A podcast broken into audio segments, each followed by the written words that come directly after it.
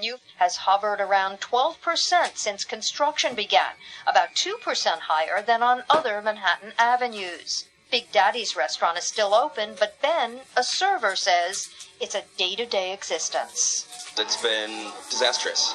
And I guess the hope is that once it's finished, then obviously the business will be better. But I think we're just kind of trying to stick it through till then. Though Big Daddy's and its neighbors have been dealing with the fallout from construction for the last six years, the idea for building a subway on Manhattan's East Side first surfaced nearly 100 years ago in 1919, the year Babe Ruth hit his first home run for the Yankees, and a man named John Hylan was mayor of New York City. You may never have heard of him and there's no reason to. Clifton Hood is a professor of history at Hobart and William Smith Colleges and author of 720 Miles The Building of the Subway and How They Transformed New York. A key person in this is John Hylan, and he's a mayor who time is basically forgotten one area where he left his stamp is on mass transit. The Second Avenue subway was originally proposed as an expansion of what was then known as the IND, but numerous economic and fiscal problems derailed the plans, including an inflationary spiral that followed World War I and then the Great Depression. It wasn't until 1972 that the subway came close to becoming a reality when New York Governor Nelson Rockefeller symbolically broke ground for the new line as you hear in this news report. And on 2nd Avenue, a new and much needed subway line that will run from the Bronx to the tip end of Manhattan is significantly underway but it was not to be.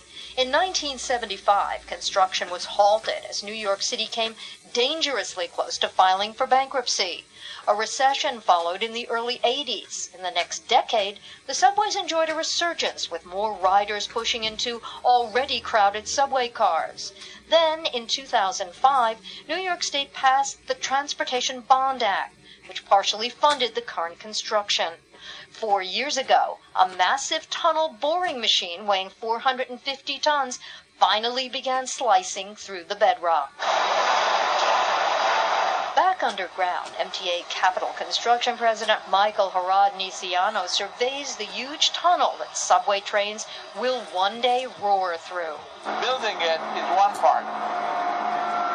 Giving it life is a different thing. We have to give it life. By giving it life, Horodniceanu means integrating the new line into the rest of New York City's sprawling system. He predicts that will happen and that this section, which is expected to carry 200,000 passengers a day when it comes online, will be a hit with riders and transportation officials alike. I would say to you that this investment will be returned to the city many times over. I think in the next 20 years.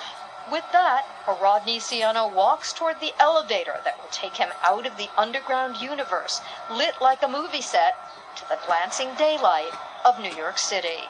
Okay, let's go.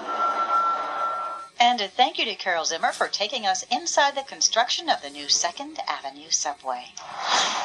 Insurgents killed seven Ukrainian soldiers and wounded eight others in an ambush near an eastern rebel held stronghold as Ukraine's defense minister said the country was fighting an undeclared war with Russia. Meanwhile, International Monetary Fund Managing Director Christine Lagarde says the conflict in Ukraine is hurting the Russian economy. Clearly, the situation is already having consequences.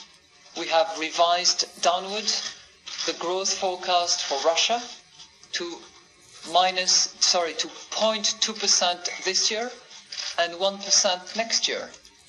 And that is provided that the situation is resolved. So if it was not, the degree of uncertainty that is generated by the current circumstances would clearly deteriorate the situation. Christine Lagarde of the IMF as fighting flared in Ukraine. Europe tried to rev up diplomatic efforts with Germany's foreign minister visiting Kiev and Odessa in a bid to broker talks between the central government and pro-Russian separatists. French President Francois Hollande said Russia would face new sanctions if Ukraine's presidential election on May 25th is disrupted. Coming up in the next hour on Bloomberg Best is Fed Chair Janet Yellen underestimating the risks of higher wages pushing up inflation. And Bloomberg Law looks at legal issues around privacy and Facebook's harvesting of your personal information. If you have a Bloomberg terminal, you can see all the Bloomberg Best stories at Best Go. I'm Greg Jarrett. And I'm Catherine Cowdery.